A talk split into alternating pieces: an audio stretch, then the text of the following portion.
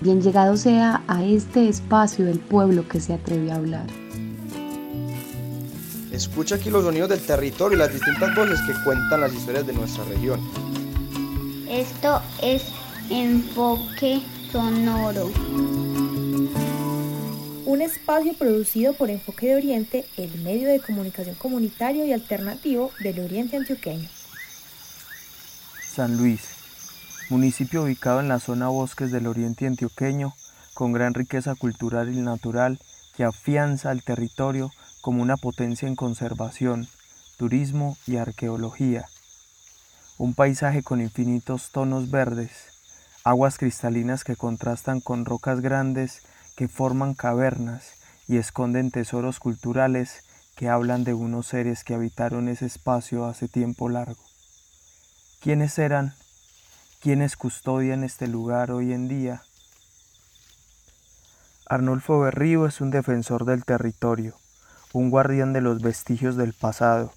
Un día, sin saberlo, hay una semilla la cual definiría la siembra para la conservación. Cuando comienzo a tallarla y encuentro que esta semilla está intacta, me intereso por qué es esta semilla. Indago y encuentro que se llama agua, que ella le hacían botones antes de la Segunda Guerra Mundial y que se producía y se daba muy bien donde hay roca caliza.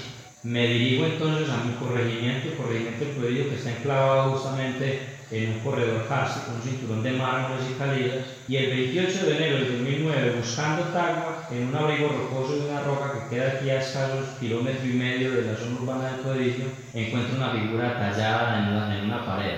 Lo que hago es tomarle una foto, llevarla al Instituto de Cultura y Patrimonio, y allí me recomiendan crear el grupo de vigías de patrimonio una quebrada con un murmuro canta preparando los sentidos para el encuentro con el lenguaje silencioso de las rocas, las vasijas y los trozos irreconocibles. En San Luis, el agua es la lengua de la memoria. Así lo explica Nelson Duque, integrante del grupo de vigías de patrimonio los indígenas se, movieron mucho alrededor del agua, como, como tal vez lo hacemos nosotros hoy, pero ellos mucho más marcados alrededor del, del agua, que era como sus caminos, como su guía, como su orientación. De ahí la importancia de la conservación y el cuidado del territorio, de estos vestigios que cargan con un legado cultural histórico. El antropólogo Andrés Gómez nos explica un poco mejor esta visión de patrimonio para la humanidad en nuestros tiempos patrimonio arqueológico, el patrimonio cultural, además de que se convierten en un atractivo visual, digamos, una contemplación, también es el conocimiento que se puede adquirir por medio de ellos, es conocer la historia de los antepasados, las costumbres que hemos tenido y recordar un poco lo que hemos olvidado de la historia, pues en nuestro caso indígena de América, que fue borrado de una forma tan tajante. Un camino imaginado por pasos de habitantes antiguos eliminan el resentimiento histórico y colonial, permitiendo así reconocer no los caminos de la colonia y la independencia, sino la de las primeras formas de vida humana en el territorio antioqueño. Acá hay un camino, el camino del Popal, una ruta ecológica que algunas personas han llamado prehispánica, porque es de las rutas más viejas que hay, por la forma en la que está organizada, la forma en que se hizo, entonces no es para arriería, entonces se entiende que no fueron los arrieros quienes la hicieron. Ella es Andrea Duque, estudiante y participante del colectivo Tierrap, colectivo de arte, memoria y resistencia del municipio de San Luis. Asimismo, Arnulfo, líder empeñado, nos cuenta la importancia de saber por nuestro pasado, redescubrir y apropiarse de la historia ya. Para nosotros es muy importante saber quién habitó antes de llegar a los colonos a estas tierras. Sin duda alguna estas tierras son tan fértiles, tan bonitas en términos paisajísticos, tienen tantos recursos naturales que es imposible que, que aquí no haya vivido nadie. Nosotros lo que estamos intentando es recuperar como la cédula, eh, llamamos cédula toda esa historia que, nos cuenta cada vestigio arqueológico que encontramos, una hacha de piedra, una cerámica, un petroglifo. Con todo esto, no se busca entonces una revisión al pasado como una mera nostalgia por la ruina, sin una revisión activa y participativa con relación a estos hallazgos. Finalmente, es una forma de regresar a esa parte histórica que se ha perdido entre tinajas rotas y cruces en los cerros o capillas. El decolonialismo reconocer esas prácticas ancestrales sin desconocer la oferta del desarrollo. Pero ¿cómo podemos articular la oferta del desarrollo con lo que traían nuestros ancestros y ponerlo a jugar en beneficio de la gente y en beneficio de la naturaleza? El pasado y el presente en convivencia y en conversación. ¿Es posible este encuentro?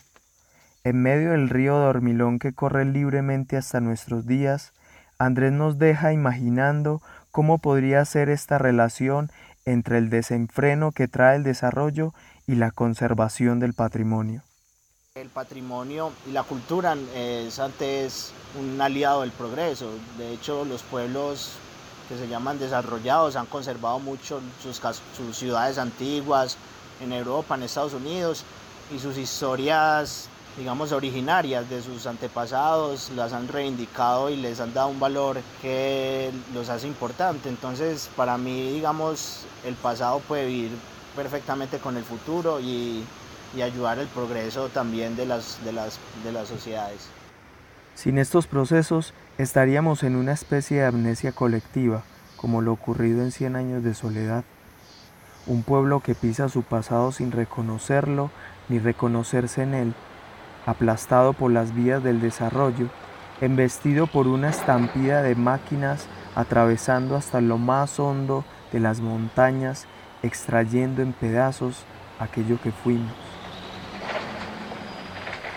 En ampliación y arreglos de una vía hallaron vestigios, cuescos, olletas, pero para poder continuar con esta carretera sin problemas simplemente taparon eso, no lo dieron a conocer, no se investigó, entonces ahí es donde hemos tenido como esas fracturas a la hora de indagar sobre la historia del territorio. Frente a este contexto, Andrés nos invita a una reflexión profunda y crítica de lo que este mismo mecanismo implica para aquellas empresas e instituciones con miras netamente económicas sobre los territorios. Lo que se denomina la arqueología del rescate hay como tres fases principalmente. Una es la prospección arqueológica que se refiere a hacer una búsqueda de los sitios con potencial arqueológico. Esta fase se hace previo a todas las obras de infraestructura con el fin de poder localizar los sitios donde puede haber material o evidencias arqueológicas.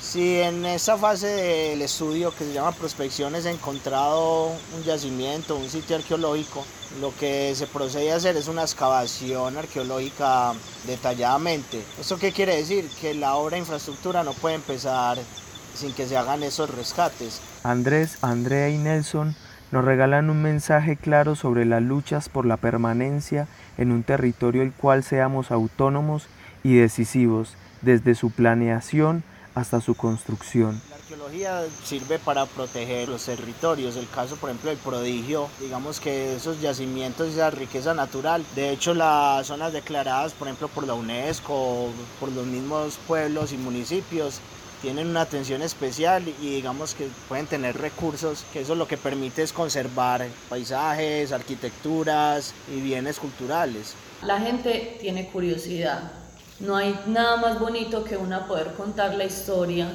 desde lo que a uno le genera a, pues contrario, a que llegue alguien más a contarte la historia, porque eso pasa aquí, o sea, no esperar a que otras personas vengan y nos cuenten nuestra historia. Ajenos no tienen el sentido de pertenencia, no van a hacer una indagación respetando el territorio como, como los propios, los locales lo hacemos.